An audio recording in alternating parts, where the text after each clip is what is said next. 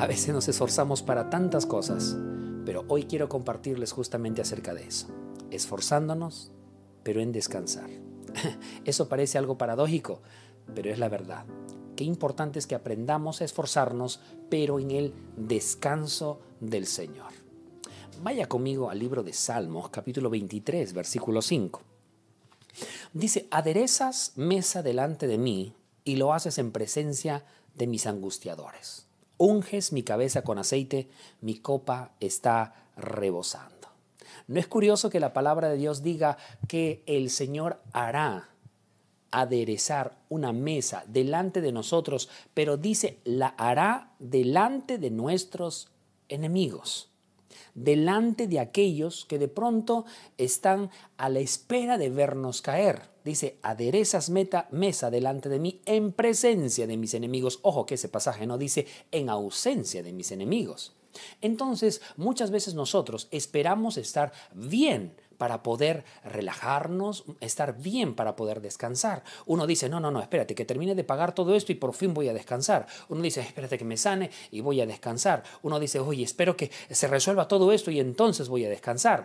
Pero lo que la palabra de Dios nos está diciendo en esta mañana es que aun a pesar de toda la circunstancia que usted puede estar viviendo en este momento, Dios puede darle descanso en medio de todas estas circunstancias. Yo quiero llevarlos a través de la palabra y que podamos eh, ver cómo el Señor trató al pueblo de Israel y que podamos descubrir dentro de todo este proceso, cómo es que nosotros podamos descansar en medio de las circunstancias. Y lo primero que nosotros tenemos que entender es que el Señor quiere entregarnos una tierra donde fluye leche y miel, es decir, una tierra de abundancia. Yo quiero que usted pueda escribir en el chat en esta, en esta mañana, Dios me quiere entregar una tierra abundante.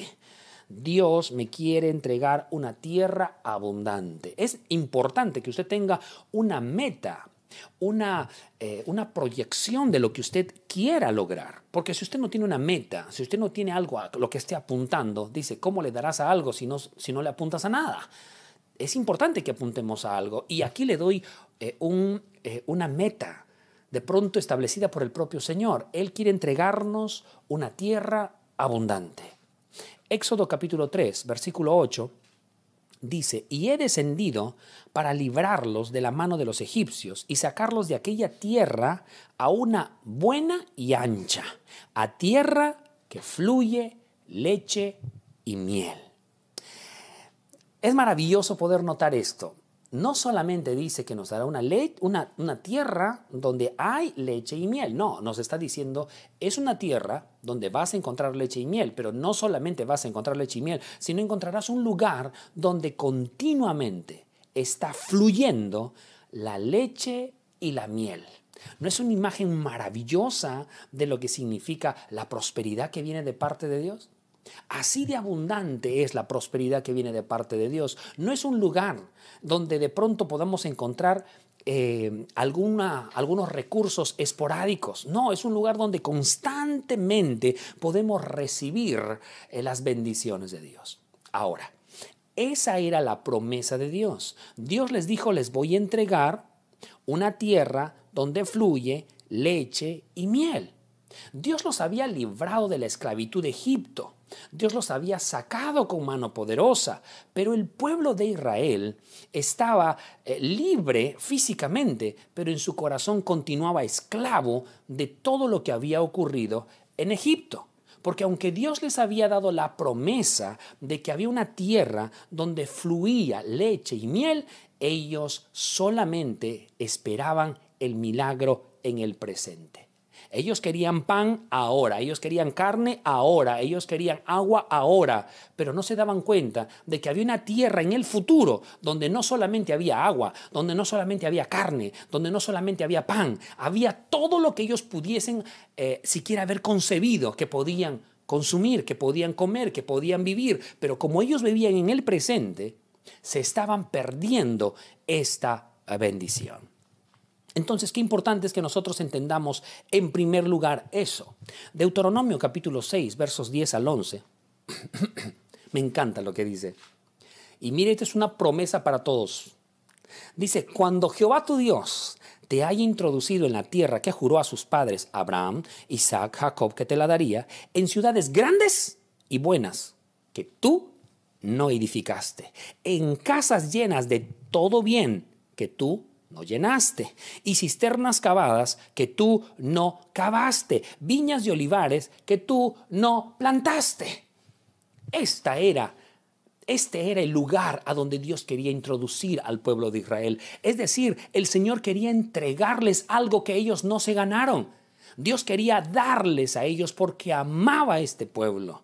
Y la Biblia dice que Dios, al que ama, lo bendice. Dice la Biblia que el Señor permite que el enemigo, o mejor dicho, el mundo, acumule riquezas para luego dárselas a quien agrade a Dios. Y aquí está el pueblo de Dios.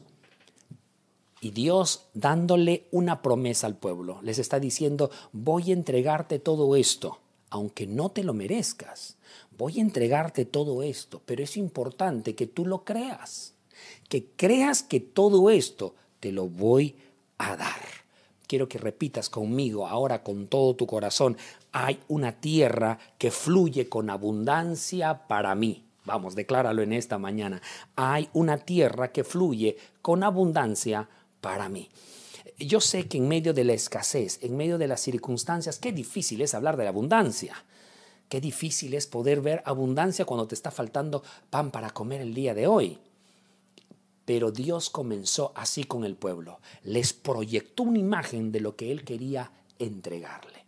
Ahora, lo segundo que es importante que nosotros podamos revisar en esta mañana es que por un lado está la promesa de Dios y por otro lado está nuestra aparente realidad. Esa es la batalla de la fe. Lo que Dios me ha prometido versus lo que estoy viviendo en este preciso momento. Los israelitas tenían la promesa, pero también tenían una realidad. Y algo lamentable sucede allá por Cades Barnea, en Números capítulo, eh, capítulo 13, versos 27 al 28. Mire lo que ocurre. Y les contaron diciendo, nosotros llegamos a la tierra a la cual nos enviaste, la que ciertamente fluye leche y miel, y este es el fruto de ella. Mas el pueblo que habita aquella tierra es fuerte y las ciudades muy grandes y fortificadas. Y también vimos allí a los hijos de Anac. Este pueblo había enviado 12 espías a reconocer esta tierra donde fluía leche y miel y efectivamente, cuando llegaron allí descubrieron que sí, efectivamente, la tierra era abundante había comida, había alimento, la tierra era muy buena, es decir, había muchas cosas maravillosas en esa tierra, pero juntamente con esas cosas maravillosas también habían gigantes, había muros grandes, había un ejército, etc. Ah, pero en medio de todo eso, dentro de los doce espías, solo dos se encargaron de dar un buen reporte. Números capítulo 14, verso 9 Dice, por tanto, no seáis rebeldes, dice Josué y Caleb, contra Jehová, ni temáis al pueblo de esta tierra, porque nosotros los comeremos como pan. Su amparo y, y, su fortaleza, dice, se apartó de ellos, pero con nosotros está Jehová. ¿Qué es lo que tuvo Josué y Caleb para mantenerse firmes aún sobre la presión de los diez?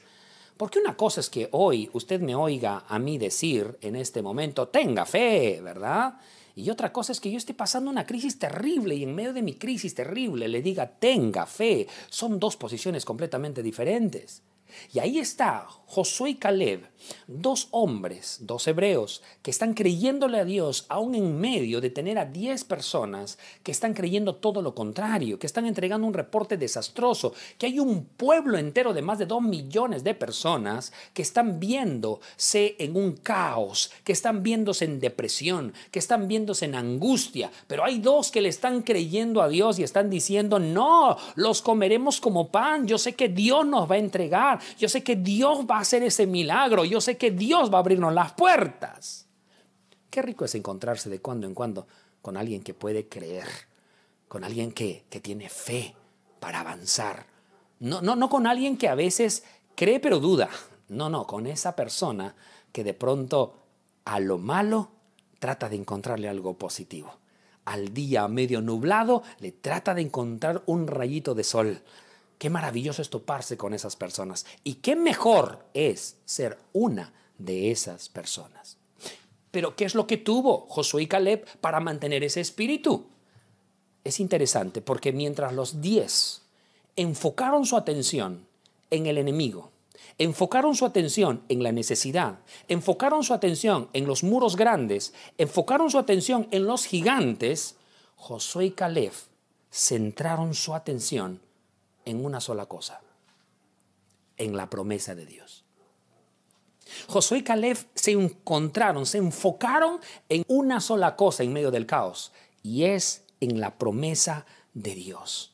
Su fe se estableció bajo la promesa de Dios. Ahora yo quiero preguntarte en esta mañana, ¿bajo qué? Ah, ¿Bajo qué estás estableciendo tu fe? ¿Bajo, qué fundamento estás estableciendo eh, tu fe? Números capítulo 13, verso 31 al 33. Mire lo que dice. Mas los moradores que subieron con él esto es lo que habla el resto, dijeron, no podremos subir contra este pueblo, porque es más fuerte que nosotros. Y hablaron mal entre los hijos de Israel de la tierra que habían reconocido, diciendo, la tierra por donde pasamos para recorrerla es tierra que traga a sus moradores, y todo el pueblo que vimos en medio de ella son hombres de gran estatura. También vimos allí gigantes, hijos de Anag, raza de los gigantes, y éramos nosotros, a nuestro parecer, como langostas, y así le parecíamos a ellos. ¿Se da cuenta? Mientras Josué y Caleb empezaron a ver, no, el Señor está con nosotros, los comeremos como pan. Estos diez se centraron simplemente en ver lo grande que eran los soldados, se centraron en ver lo grande que eran las murallas, el conflicto. Y así hoy en día encontramos mucha gente. Como dicen por allí, en lugar de encontrarle una solución a cada problema, hay gente tan, tan, tan que le encuentran un problema a cada solución. ¿Ah? Es interesante cómo hay mucha gente pesimista hoy en día alrededor y cuidado que usted sea uno de ellos, ¿verdad? Hasta cuando se ríen, ¿verdad? Se ríen tanto que dicen, ay, me he reído mucho, algo malo me va a pasar, ¿verdad? hay quienes le encuentran siempre algo malo a lo bueno que le está pasando.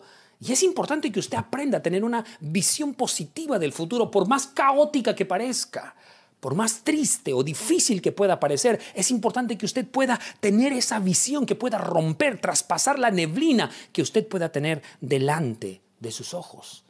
Es importante que usted pueda ver así. Caleb y Josué pudieron superar este desafío porque miraron más allá de ese momento, miraron en la posibilidad de que Dios podía hacer un gran milagro aún en medio de estas circunstancias. Ahora, lo tercero que usted tiene que identificar en esta mañana es tierra prometida. Porque el Señor les prometió a los judíos una tierra donde fluye leche y miel. En la antigüedad la tierra prometida era un lugar físico, literal, un lugar eh, con un territorio, eh, una cantidad de kilómetros, una cantidad territorial. Hoy en día, ¿cuál será nuestra tierra prometida? ¿Cuál será nuestra tierra prometida? Tal vez usted está pensando, ay, eh, mi tierra prometida es mi carro, mi casa, eh, mi familia. Eh, mi tierra prometida tal vez es este, el proyecto que tengo o que la deuda se pague. Espero sorprenderlo en esta mañana porque la tierra prometida para este tiempo no es otra cosa que el reposo, la gracia de Dios. Es interesante cómo en Hebreos capítulo 3 versículo 11 cuando Dios quiere amonestar, por decirlo de alguna forma, a aquellos que están haciendo algo indebido, en lugar de decirles como al pueblo de Israel y no entrarán a la tierra prometida, les dice, no entrarán en mi reposo. ¡Wow! Eso quiere decir que hay muchas personas que están ansiosas, desesperadas, angustiadas. Cuidado porque si no estás entrando en el reposo de Dios, hay algo peligroso. Dios llamó a la tierra prometida mi reposo. Su tierra prometida, mi tierra prometida es el reposo del Señor. Dios liberó al pueblo de Israel de Egipto pero no los liberó para dejarlos allá a su suerte, para que mueran de hambre. No, Dios los liberó justamente para llevarlos a esta tierra donde abunda la leche, donde abunda el alimento, donde abunda la provisión. Dios tenía en su corazón, tenía pensamientos de bien y no de mal sobre la vida de este pueblo, pero este pueblo tenía muchas batallas dentro de su mente. Habían habido muchas malas experiencias en su pasado que les impedía poder creer que Dios podía hacer algo nuevo en su futuro. Israel había salido de la esclavitud de Egipto, pero Egipto no había salido de Israel. Egipto seguía en la cabeza de Israel. Y así ocurre hoy en día en nuestras vidas. Hemos pasado tantos años en el mundo, hemos vivido tantas malas experiencias en el pasado, pero de pronto Dios nos da una oportunidad para poder salir adelante, para poder iniciar algo nuevo, pero seguimos batallando con los monstruos, los enemigos, los gigantes del pasado, seguimos trayendo al presente aquello que nos esclavizaba en el pasado y es como una lucha de adelante y hacia atrás y a veces preferimos quedarnos atrás porque es el lugar que conocemos. En lugar de dar un paso de fe hacia algo que no conocemos. A veces dar ese paso de fe a lo que no conocemos se llama fe. Se llama fe. Y de allí la importancia de poder aprender a descansar en el Señor. Entonces usted tiene que ser más consciente del descanso del Señor que de los gigantes que puedan estar a su alrededor, que de las circunstancias que puedan estar a su alrededor. En la Biblia encontramos más de exactamente 365 veces la palabra no temas. Es como que Dios nos dejara de manera indirecta un no temas para cada uno de nuestros días, porque Él sabía que cada día iba a tener su propio afán y probablemente íbamos a tener la necesidad de temer ante una circunstancia muy difícil, ante una angustia, ante un problema, ante un desacuerdo, tal vez temeríamos. Y Dios nos dejó un no temas. Pero así como dejó un no temas para cada día del año, también dejó teme. Es interesante. Y en Hebreos capítulo 4, verso 1, hay un temamos. Si dice que Dios nos dejó no temas, porque ahora nos pone temamos. Veamos ¿a qué debemos temerle? Hebreos 4.1 dice, temamos pues, no sea que, permaneciendo aún la promesa de entrar en su reposo, alguno de vosotros parezca no haberla alcanzado. El Señor nos está diciendo que temamos más bien si no entramos en su reposo. Así que yo quiero animarte en esta mañana que no te concentres en tus gigantes, no te centres en lo estresado que estás. Deja de confiar en lo que tus ojos están viendo, porque muchas veces confías en lo que tus ojos te están mostrando. Entonces tus ojos te muestran escasez, o te muestran enfermedad, o te muestran desacuerdos, o te muestran caos, o te muestran cosas difíciles y terribles delante de ti y tú le pones fe a esas cosas. Dices, esto me está pasando y así voy a terminar. Entonces yo quiero animarte en esta hora. Eh, eh, eh, ¿En qué grupo te vas a poner? ¿Te vas a poner del lado de Josué y Caleb, que de pronto vieron lo mismo, pero se centraron en la bendición? ¿O, o vas a ponerte del lado de los diez, que vieron lo mismo, pero se centraron en la parte negativa? ¿Bajo qué bando te vas a poner? Josué más adelante, mire, escojan ustedes lo que quieran, pero yo y mi casa serviremos al Señor. Entonces, ¿cuál debe ser nuestra actitud? ¿Cuál debe ser nuestra actitud frente a todas estas cosas? ¿Cuál debe ser tu actitud ahora frente a todo esto? Isaías capítulo 53, verso 1 al 3, si me ayudas. Éxodo 54, versos del 1 al 3. Escucha, por favor, esto es importantísimo que lo entiendas. A veces podemos pasar por momentos muy difíciles a veces podemos sentir que una ola o un aluvión o un tsunami viene sobre nosotros. Pero tú decides ver el tsunami o decides ver una oportunidad para ver lo fuerte que eres espiritualmente. tú decides ver más allá de lo que en este momento se está dando. Yo quiero que ahora tú, si es posible, apuntes este versículo y te lo repitas como un acto profético todas las mañanas. Isaías 54, 1 al 3. Dice, regocíjate, oh estéril, la que no daba luz. Levanta canción y da voces de júbilo, la que nunca estuvo de parto. Porque más son los hijos de la desamparada que los de la casada. Ha dicho Jehová, ensancha el sitio de tu tienda y las cortinas de tus habitaciones sean extendidas. No seas escasa, alarga tus cuerdas y esfuerza tus estacas, porque tú te extenderás a la mano derecha y a la mano izquierda y tus descendientes heredarán las naciones y habitarán las ciudades asoladas.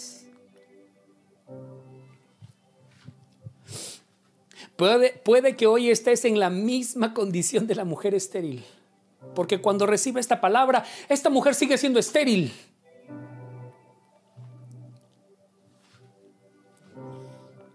¿Qué estás viviendo en este momento? ¿Qué estás esperando que ocurra? Para que alabes a Dios, para que te regocijes. Algunos dicen, ay, que salga de esta y me voy a alegrar. Ay, si me pasara esto, entonces sería feliz. Ay, si lograra esto, entonces tendría paz. Pospones la paz, pospones la alegría, pospones alabar a Dios, pospones estar feliz. Le otorgamos poder a las cosas y a las personas para que de pronto nos puedan mover nuestras emociones. Pero esta promesa fue dada a esta mujer que no tenía hijos todavía y le dijo, regocíjate, alaba, regocíjate, alaba la que no daba a luz, la que todavía no está encinta, la que todavía no tiene un hijo en su vientre, porque alabar a Dios, regocijarte en medio de las circunstancias, grita, yo sé que se va a producir, grita, yo sé que se va a realizar, grita, yo sé que esto se va a cumplir.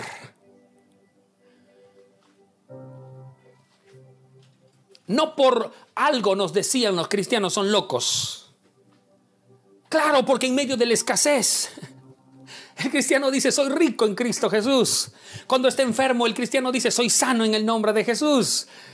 Cuando está pasando circunstancias difíciles y de pronto se siente morir, dice, estoy vivo en Cristo Jesús, no moriré, sino viviré y contaré las grandes cosas que el Señor hará conmigo. Cuando de pronto se siente agobiado, en lugar de estar llorando y deprimido, el cristiano se pone a cantar alabanzas y a regocijarse. ¿Qué vas a hacer tú en medio de las circunstancias? Las circunstancias te empujarán, te doblegarán a llorarla, a, a deprimirte, a angustiarte, a tener pensamientos de suicidio, a tener pensamientos de derrota. O le darás una buena cachetada al diablo y aún en medio de esas circunstancias levantarás la cabeza y alabarás a Dios y te regocijarás en Él. Porque sabes que el que prometió lo va a cumplir. Entonces en medio de la adversidad puedes cantar, puedes eh, descansar, puedes alegrarte en el nombre de Cristo Jesús. Entonces quiero pedirte en esta mañana, si tienes que esforzarte en algo, esfuérzate en descansar en la presencia del Señor. Es el mejor lugar. Es el mejor lugar. Descansa en lo que Él te ha prometido.